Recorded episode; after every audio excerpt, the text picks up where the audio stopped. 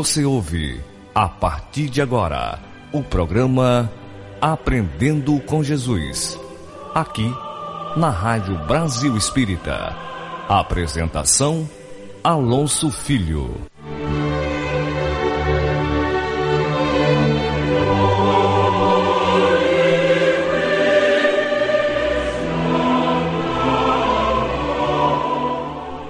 Alonso Filho.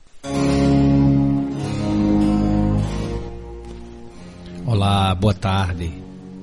Queremos agradecer inicialmente a Deus a oportunidade de estarmos aqui juntos no programa Aprendendo com Jesus, na Rádio Brasil Espírita, a sua rádio, a sua rádio de todo dia, onde você ouve palestras, músicas, histórias, diversos programas, sempre buscando destacar os ensinamentos do Divino Mestre que orienta as nossas vidas.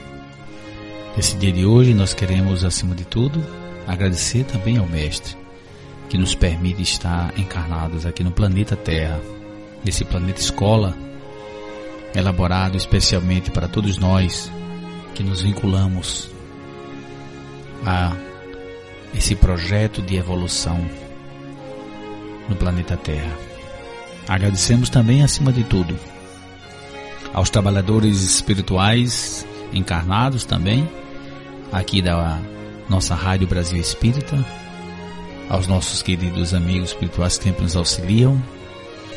Agradecemos acima de tudo ao nosso querido anjo da guarda que sempre nos auxilia, nos apoia, nos inspira para procurar sempre fazer o melhor do nosso dia a dia.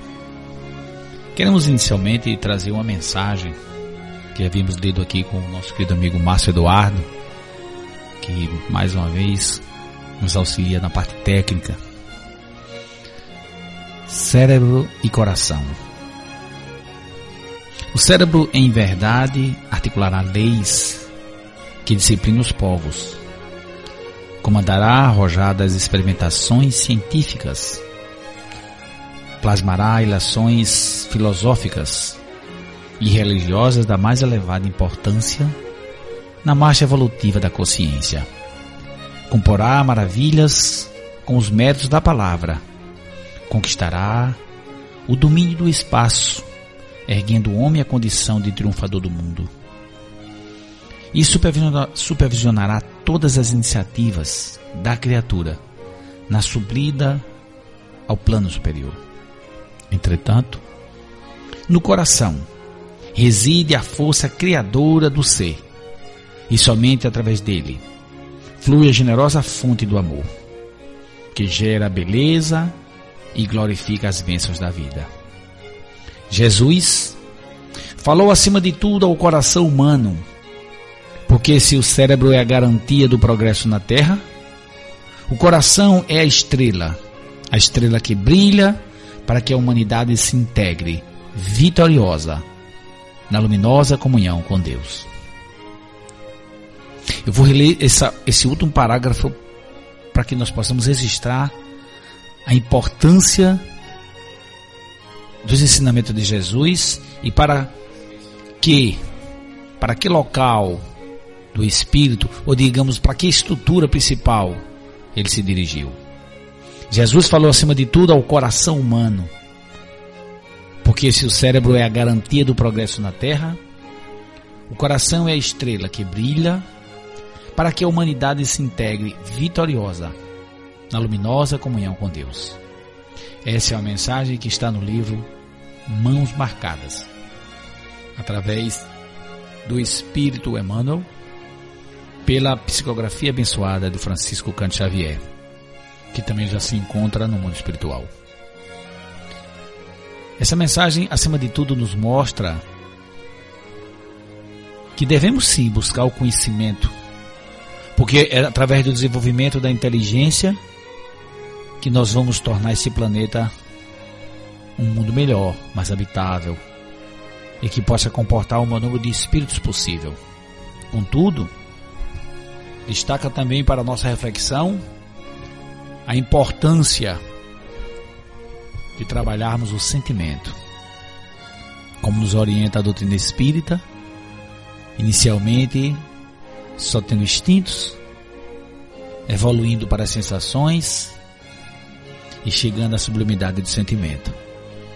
Por isso que o Divino Mestre, nosso Senhor Jesus Cristo, veio ao planeta, especialmente, como certa feita lembrou Chico Xavier, veio para o sentimento.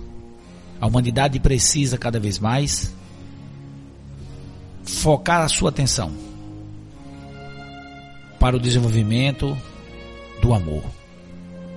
Desse sentimento que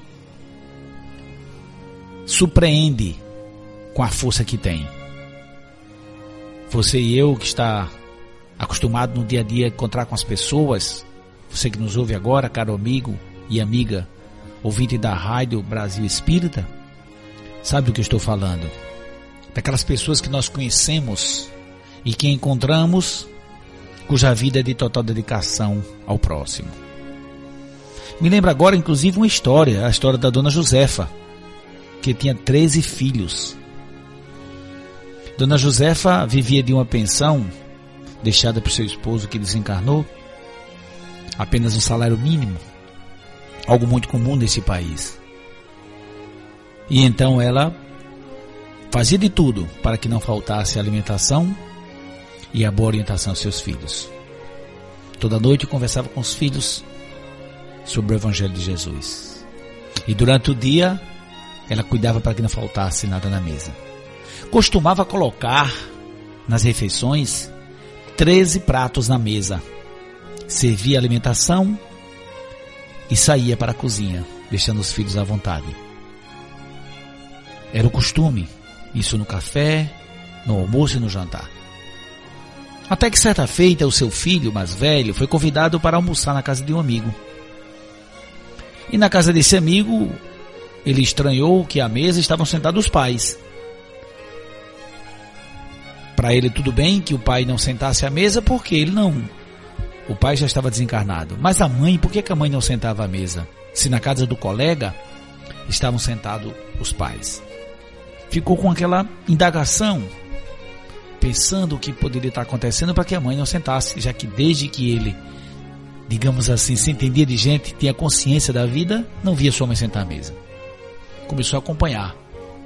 E todas as vezes que a mãe colocava os pratos na mesa, os 13 pratos, colocava a comida para a cozinha, ele ficava observando a mãe. E certa feita, quando todos saíram, a mãe recolheu os pratos, levou para a cozinha.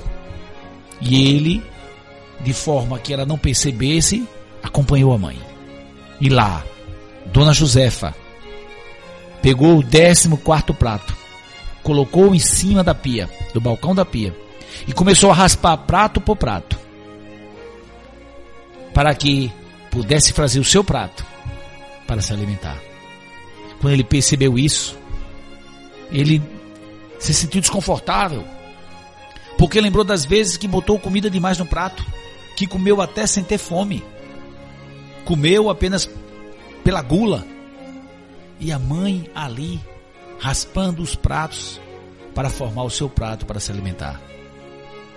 Daquele dia em diante, ele tomou a decisão que iria comer menos para que a sua mãe pudesse também se alimentar. E essa decisão foi observada logo no café da manhã, quando a mãe fez um gostoso cuscuz e esperava que todos acabassem rápido o cuscuz. E um, o irmão mais novo viu ele botar menos e perguntou por quê. E ele conchichou algo no ouvido que saiu passando pela mesa toda. E todos começaram a colocar menos cuscuz. E a mãe, admirada, disse: O que está acontecendo? Vocês não estão gostando do alimento? E ele levantou e disse: Não, mamãe. Nós adoramos a sua comida. A sua alimentação para nós é sagrada, mamãe porque é feita com amor. O pouco que temos a senhora sempre traz para nós e divide com todos nós.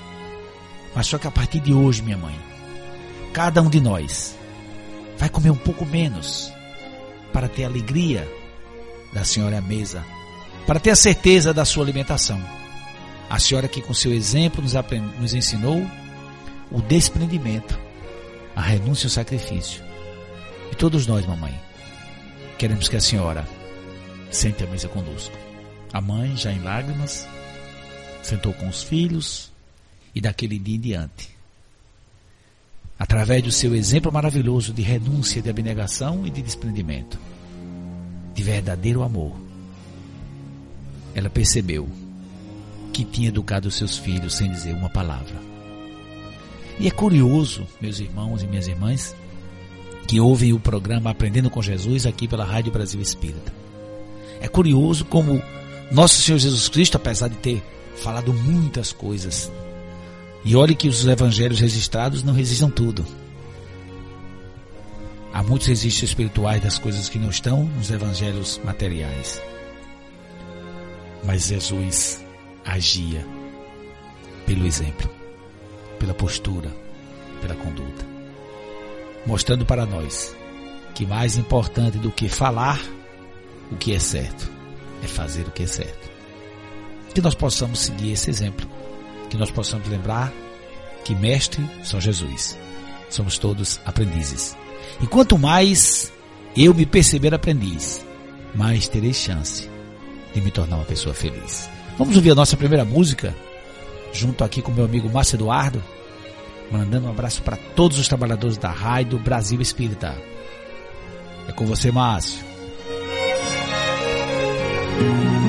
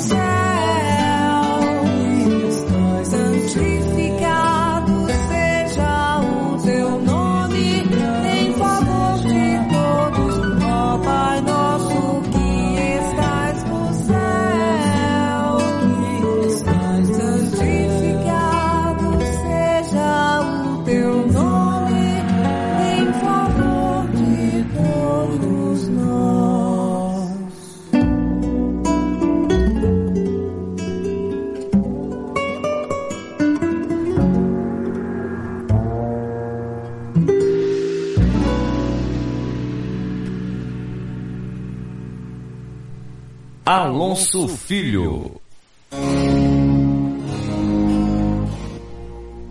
Você ouviu na belíssima voz da Cacau a prece. Uma música que nos faz relembrar a importância dessa conexão com Deus. Quantas vezes nós nos sentimos para baixo, triste e às vezes até perturbados sem saber o rumo a seguir.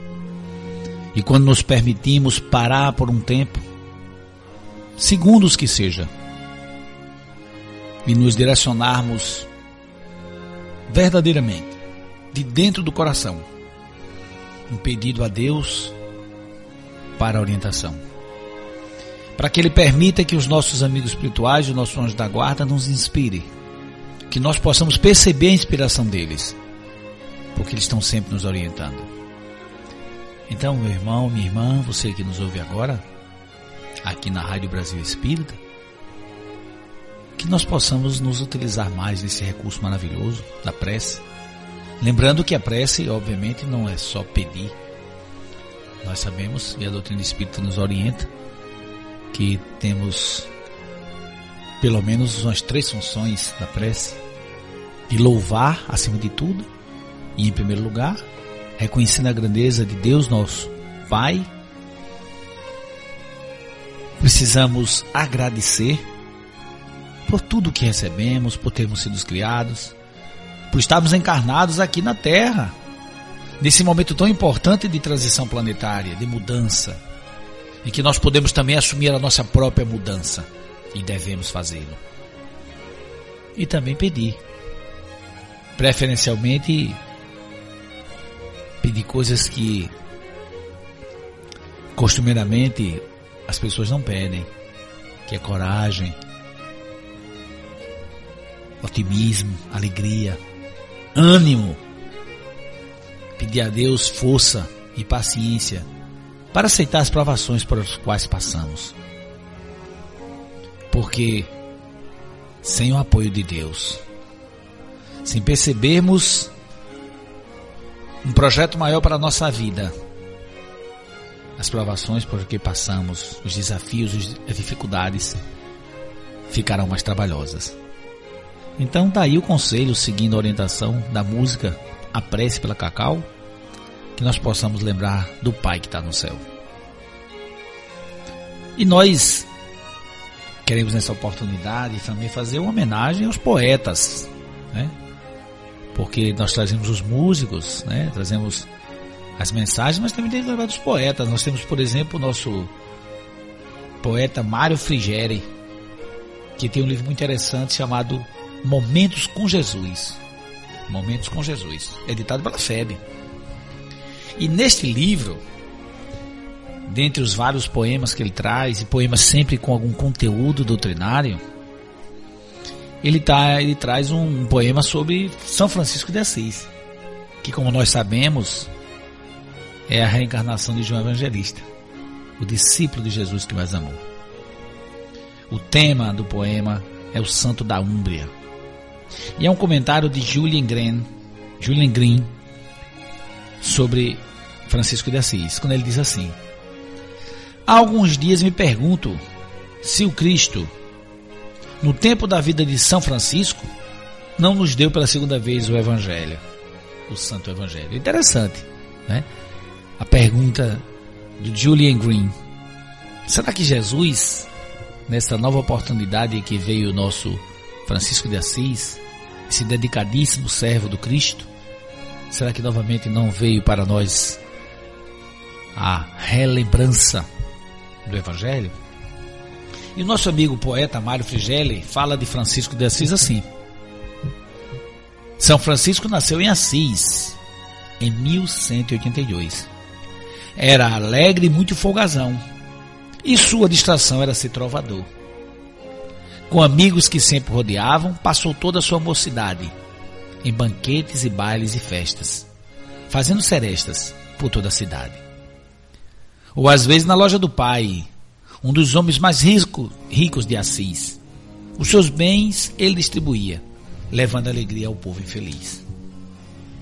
Certo dia, ao voltar da Perúgia, o povereiro se adoentou e caiu num profundo delírio e de febre e martírio que o debilitou. Mas a luz invadindo seu quarto, no fulgor de um divino arrebol, preencheu sua alma de gozo e Francisco radioso descobre o irmão Sol. E manhã após manhã ele sai a passear nos campos verdejantes, namorando o grande astro do dia, que em luz se esvaía por serras e montes. De outra vez, atendendo aos apelos que brotavam do seu coração, quer pensar e cavalga sozinho pelo velho caminho em meditação.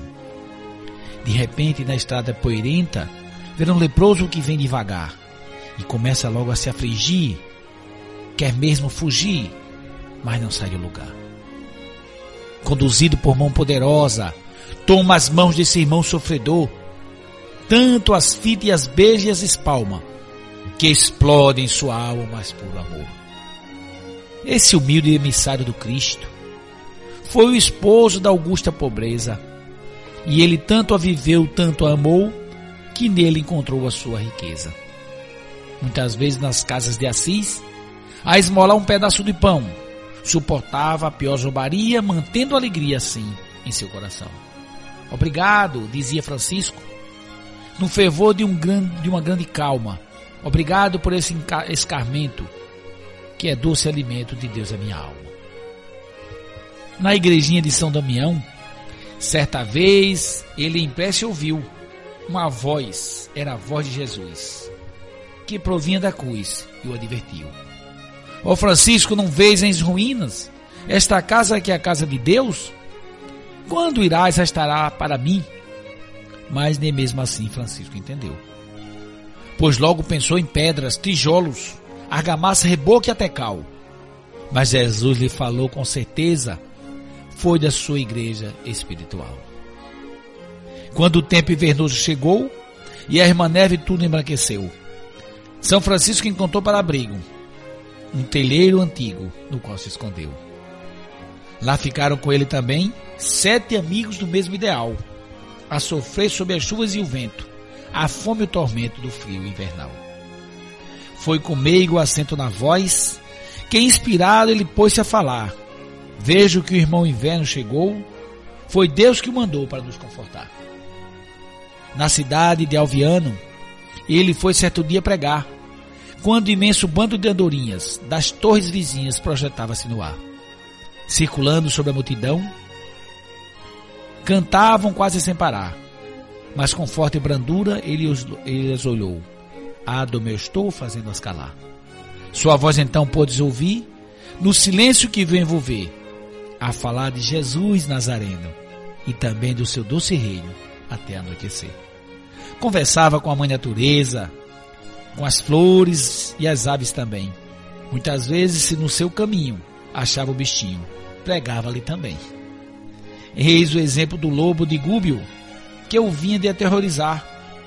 Vivia de aterrorizar lavradores de quando em quando, reunia-se em bando para examinar. Pai Francisco buscou na floresta, conduzindo à praça do mercado. Ficou lá a pegar todo dia, e com a fera bravia, mansinha do seu lado. Outra vez, foi em Polio Bustone, que a verdade ele exemplificou. Mas sentindo sua alma tão presa, por grande tristeza, dali se afastou. Encontrando uma estreita caverna, penetrou rastejando no chão, e naquele ambiente sem luz, suplica a Jesus o seu perdão. De repente tudo se iluminou, numa luz que descia dos céus, uma voz em resposta à oração lhe concedeu perdão. Era a voz de Deus. Seu encontro com a meiga irmã Clara foi um fato importante e feliz. Ela era da alta nobreza, por certo princesa mais linda de Assis.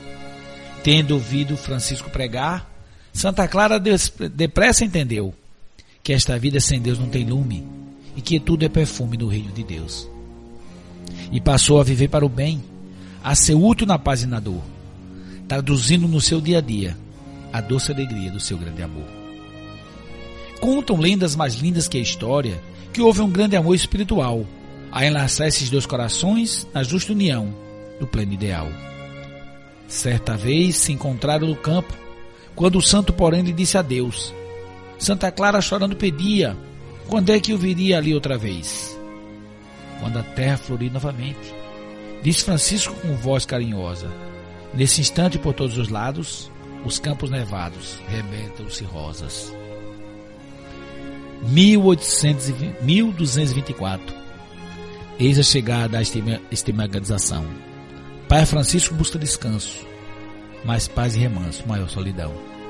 Vendo ao lado Mazeu e Rufino, Frei Leão e Frei Ângelo também. Procurou nos refúgios de Alverne penetrar o cerne do supremo bem. E assim foi pelos 40 dias da quaresma do arcanjo Miguel, meditando, sofrendo e languindo, sua alma imergindo na alma de Deus. Ó Senhor, suplicou o Pai Francisco, dois favores te peço, Jesus, que hoje eu sinta a maior dor que existe, a dor que sentiste no cimo da cruz. E também foi todo amor que te fez, sofrer tanto por nós pecadores. Nisto rasgam-se os divinos véus, e os arcanjos do céu surgem em fulgores, transfundindo-lhe um amor verdadeiro e as estigmas do mestre na cruz, que Francisco prostando, prostado chorava, em si contemplava os sinais de Jesus. Alguns anos depois veio a morte, essa irmã de toda alma vivente.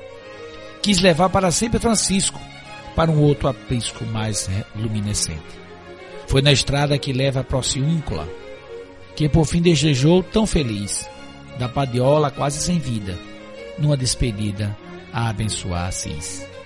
Depois Santa Maria dos Anjos, onde é posto desnudo no chão, é o seu outro mandela a pobreza, a pobreza, levar a sua riqueza do seu coração. Pai Francisco sobe assim aos céus para as luzes da eterna mansão, cotovia nos ares em bando, saudando e cantando a sua ascensão. Nós podemos observar nesse maravilhoso poema O Santo da Úmbria, de Mário Frigeren, o quanto verdadeiramente Francisco de Assis, São Francisco, procurou vivenciar os ensinamentos de Jesus. Procurou aprender com o Cristo. Percebendo que muitas vezes, e ele pôde perceber isso, não tinha entendido ainda a mensagem. Quando aquela oportunidade em que Jesus pede para ele reconstruir a igreja, e na primeira interpretação dele era a igreja de pedra. E ele percebeu depois que não era. Era a igreja espiritual. Mas a igreja que está no templo do coração de cada um de nós. E dentro do nosso pouco conhecimento, eu não conheço outro espírito que esteve encarnado aqui na terra. Logicamente, não estamos falando de Jesus que está acima de todos nós, mas depois de nosso Senhor Jesus Cristo, no meu pouco conhecimento, eu não conheço outro, outro espírito que tenha se dedicado a vivenciar de verdade o Evangelho. A abrir mão, inclusive, de uma talvez vida gloriosa de cavalheiro. Quantos de nós hoje em dia não podemos estar também com, essa, com esse desafio? O que é que eu quero da vida? O que é que a vida me pede? O que é que eu devo fazer só conquistar coisas materiais, como é que ficam os bens espirituais? Como fica aquela advertência do nosso Senhor Jesus Cristo? Buscai primeiro o reino de Deus e a sua justiça, e as demais coisas vos serão acrescentadas. Se você, meu irmão e minha irmã, está agora nesse momento passando dificuldade, e nós sabemos que não é fácil, principalmente a dificuldade material, aquela que tolhe inclusive a nossa, nossa liberdade de decidir, de escolher fazer ou deixar de fazer tal coisa. Muitas vezes falta até o alimento, falta até a passagem de ônibus. Não se esqueça. Deus vela por todos nós. Ore, oremos, busquemos ânimo, busquemos o incentivo, as oportunidades que a vida nos dá para poder transformar a nossa situação. E quem sabe, com todo bom sentimento, evitar o lamento que vem da reclamação. Que nós possamos, mais uma vez, lembrar que estamos no planeta Terra aprendendo com Jesus. Vamos ouvir mais uma música? No controle musical do nosso querido Márcio Eduardo, o cara aqui da rádio.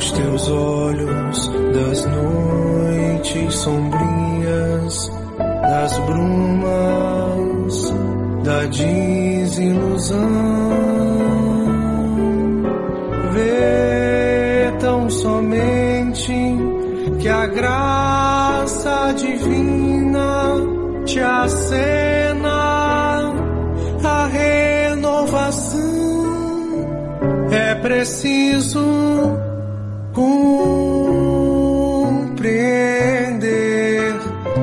que o melhor sempre se dá. Confie, segue sempre esmorecer e o que Deus escrever será.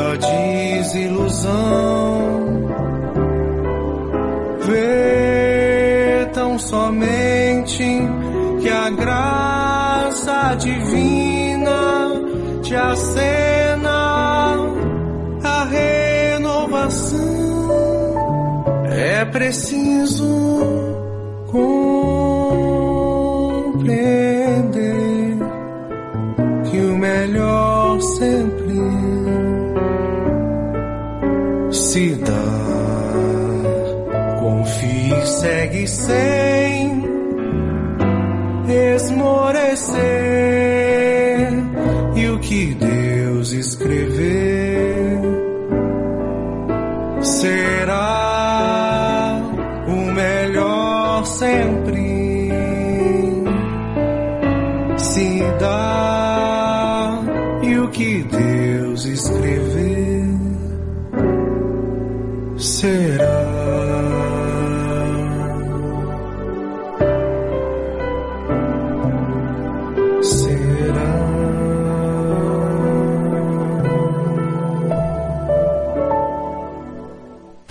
Alonso Filho.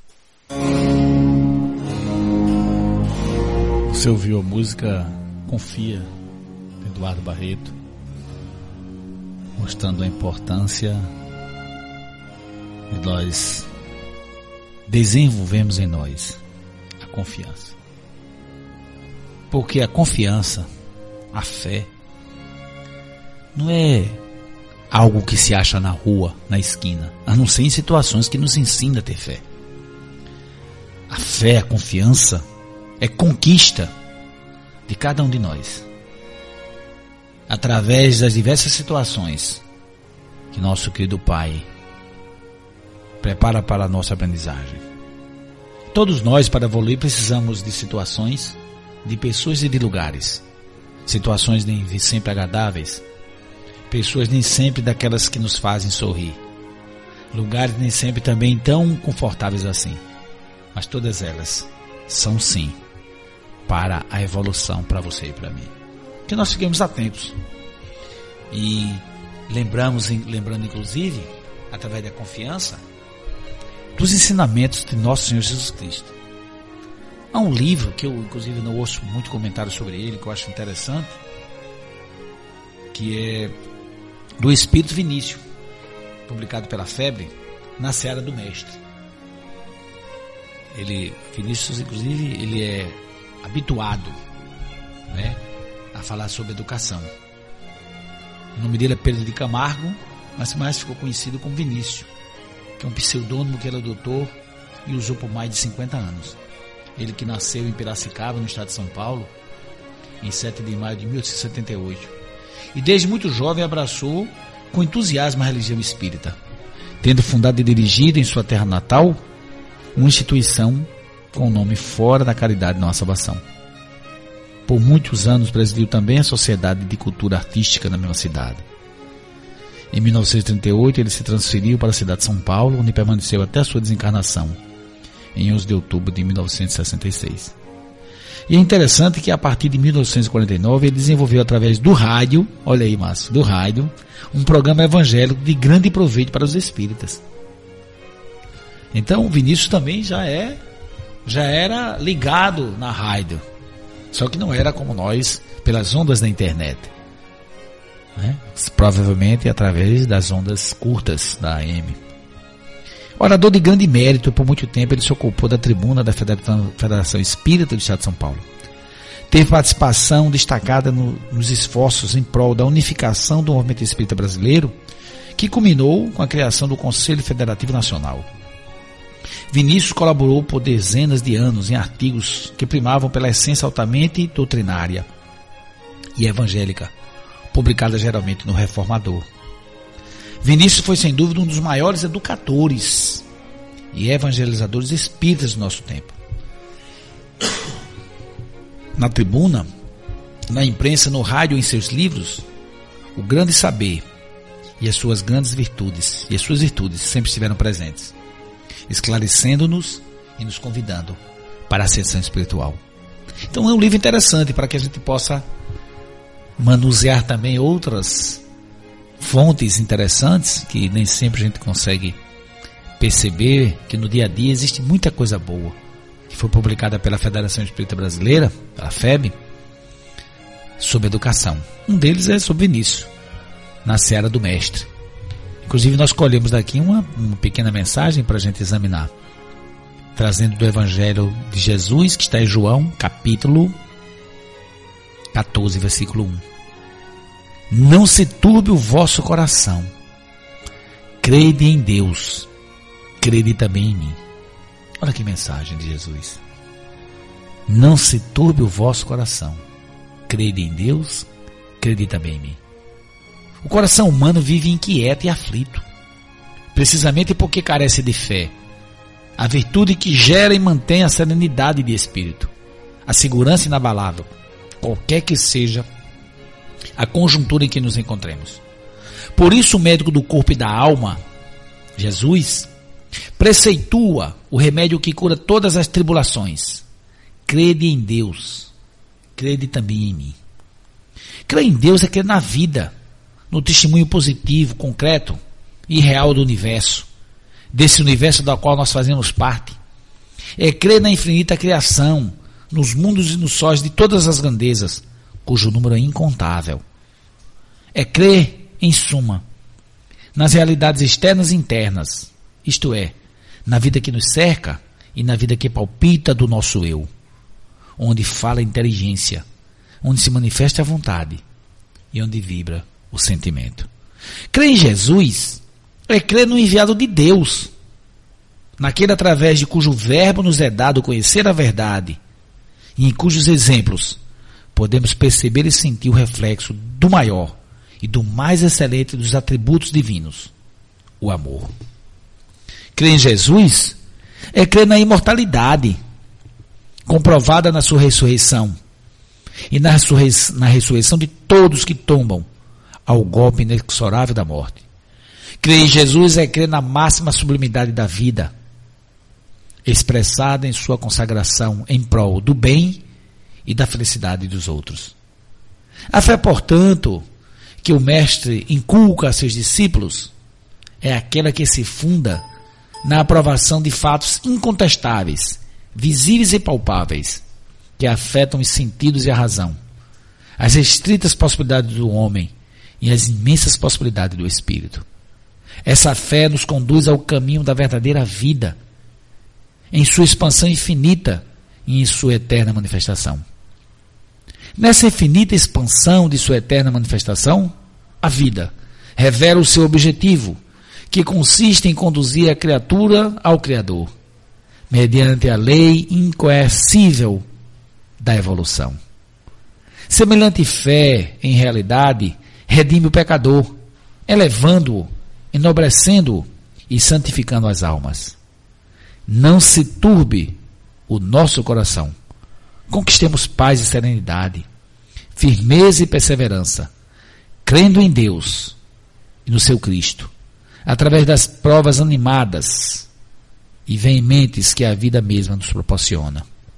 Observando acima de tudo que nós não viemos ao planeta para sofrer. Podemos até sofrer, mas o objetivo principal é aprender. Aprender a quê?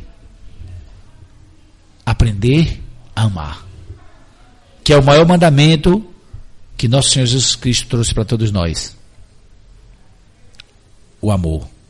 O amor a Deus e o amor a si mesmo, espraiando para o próximo. Porque eu preciso primeiro me amar para aprender a amar o outro. Preciso me cuidar para aprender a cuidar do outro. Não devo cuidar só de mim, mas eu preciso começar o cuidado em mim, para ter experiência do cuidado e passar para o outro que nós possamos nos concentrar um pouco mais no nosso dia a dia e observar como é que nós estamos nos tratando. Como é que está a nossa fé? Como é que está a nossa serenidade? Eu estou me controlando naqueles momentos em que deveria me controlar? Ou ainda estou naquela velha teoria que algumas pessoas trazem, dizem, não, eu tenho que dizer o que penso, eu tenho que dizer o que vem à boca, eu tenho que falar, eu estou isso. E criando arestas para depois ter que reparar. Não estamos aqui dizendo do famoso engolir sapo, não. De não dizer nada quando as coisas estão erradas, de forma alguma. O verdadeiro espírito cristão se posiciona. Como disse Jesus, se ensina ou não. Mas não precisa ser com grosseria. Poderemos ser firmes, mas sendo brandos. Bem disse o Che Guevara, ei que endurecer-se, para não perder a ternura jamais. Que nós possamos ser firmes quando pudermos e precisamos ser mas jamais esquecer da brandura que nós queremos também receber quando alguém precisar fazer uma crítica à nossa conduta. Vamos ouvir mais uma música que o Márcio Eduardo está ali. Eu percebi que está reflexivo. A cada música que ele coloca, ele mais se compenetra. E é assim que a música deve fazer. Deve tocar o nosso coração para depois, quem sabe, movimentar o intelecto. Porque do intelecto para o coração é um pouco mais trabalhoso. É melhor sentir logo no coração.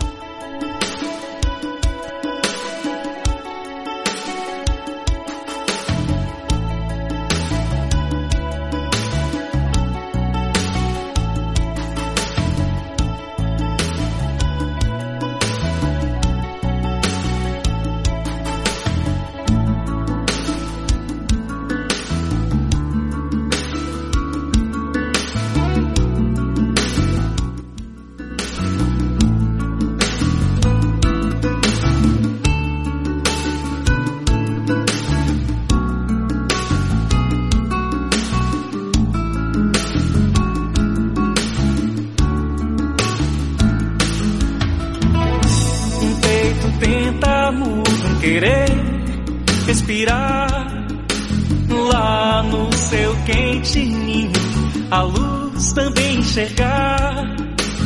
Um coração que quer crescer e o sentimento por expandir. De quem vem nascer pra mamãe chorar e sorrir, e sorrir,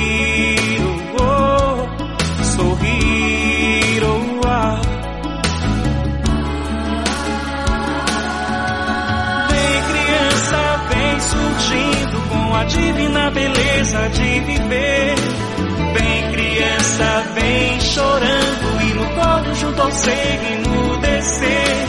Vem criança, vem sorrindo, alegre por de novo renascer, renascer e viver, renascer e crescer.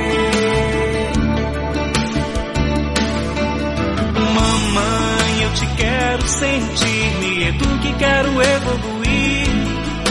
É nosso destino irreversível, a gravidez é compromisso assumir.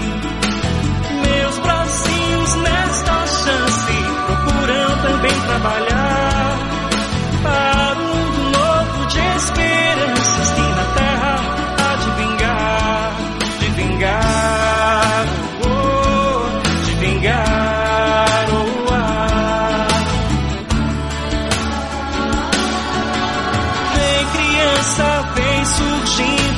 a divina beleza de viver. Vem criança, vem chorando e no colo junto ao seio emudecer.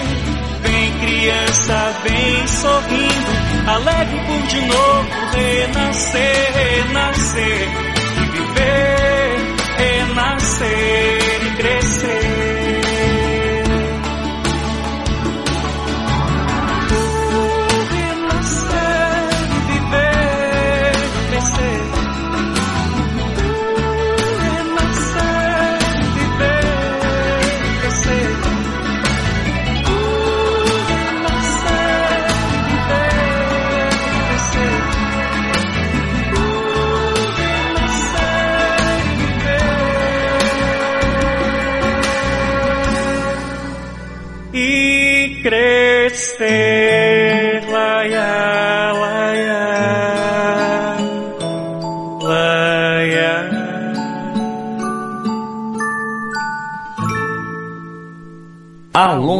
Filho.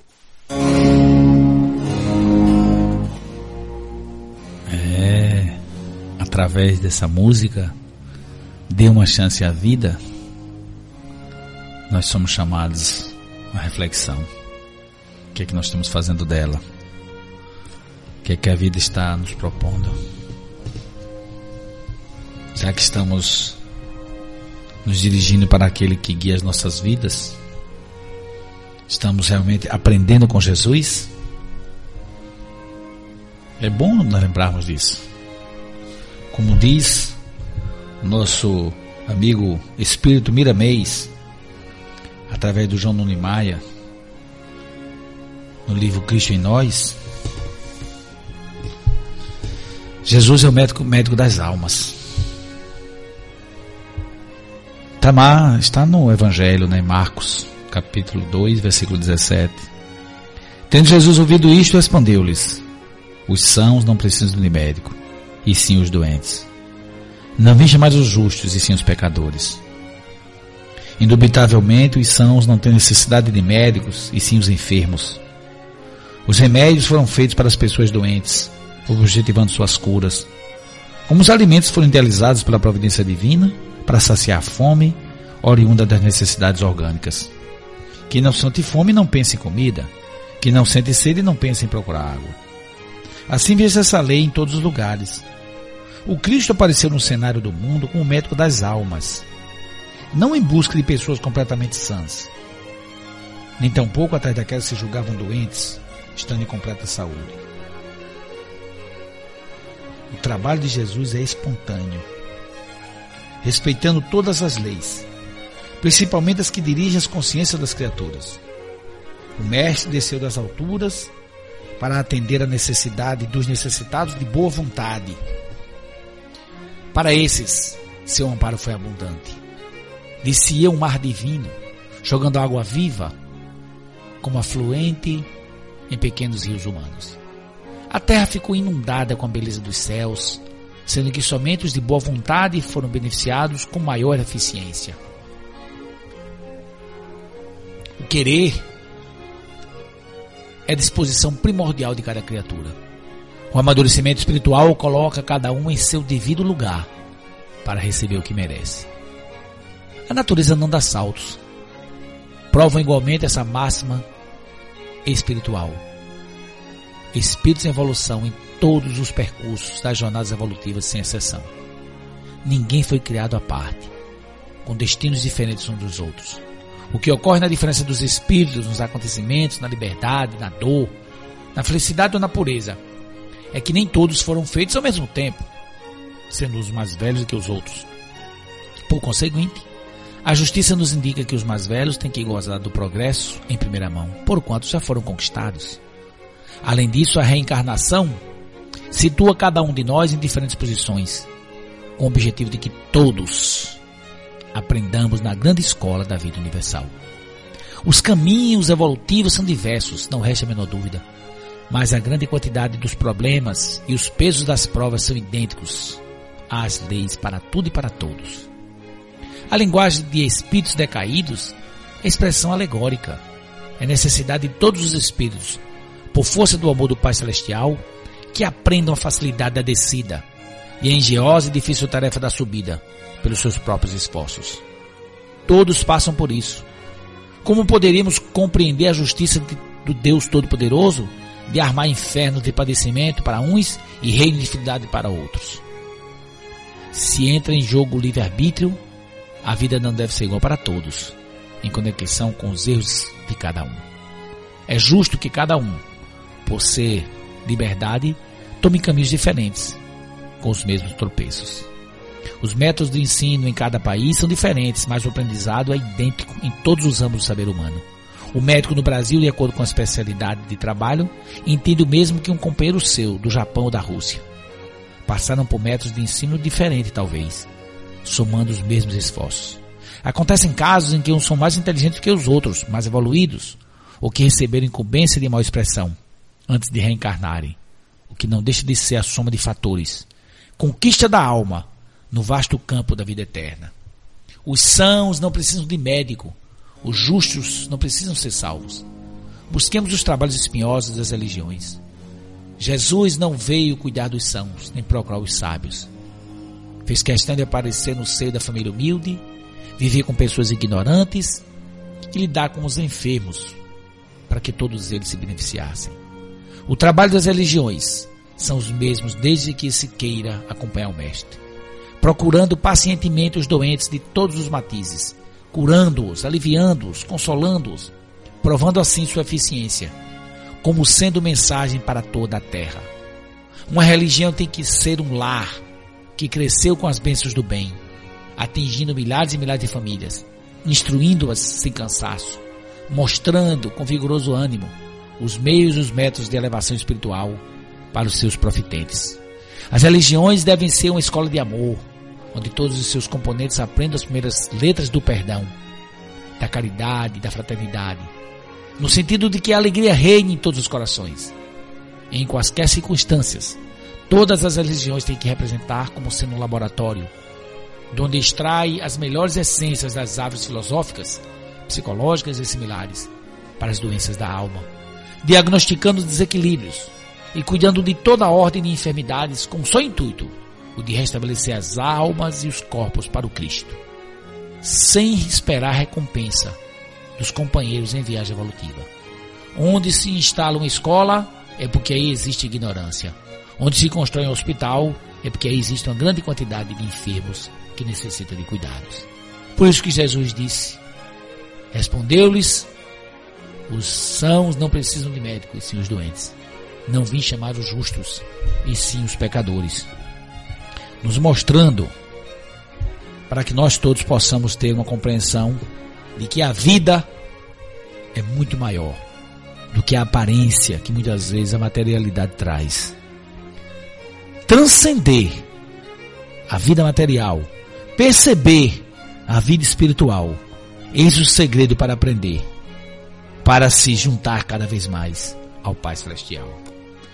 Lembremos que a doutrina espírita nos lembra, nos ensina de que o Cristo é o modelo e guia da humanidade, segundo a questão 625 do Livro dos Espíritos, em que esse grande servidor e colaborador do Cristo, chamado Allan Kardec, veio para o planeta com a missão de codificar e organizar.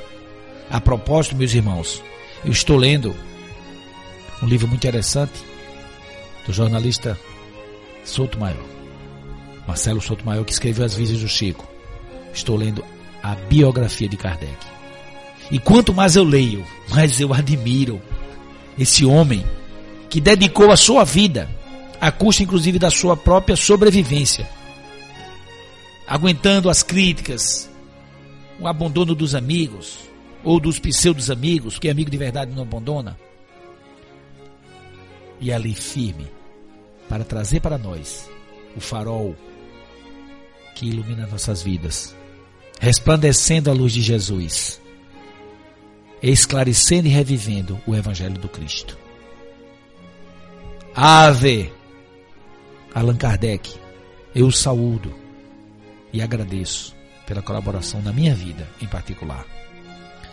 Que Deus possa abençoá-lo aonde você estiver. Irmão maior, Allan Kardec. Meus amigos e minhas amigas do programa Aprendendo com Jesus, estamos concluindo a nossa fala, agradecendo a Deus, agradecendo a nosso Senhor Jesus Cristo e esperando contar com a sua audiência, com a sua paciência, com a sua colaboração, com o seu pensamento positivo de que este programa vai continuar até quando Deus quiser. Até o próximo programa. Fique com Deus. Fui!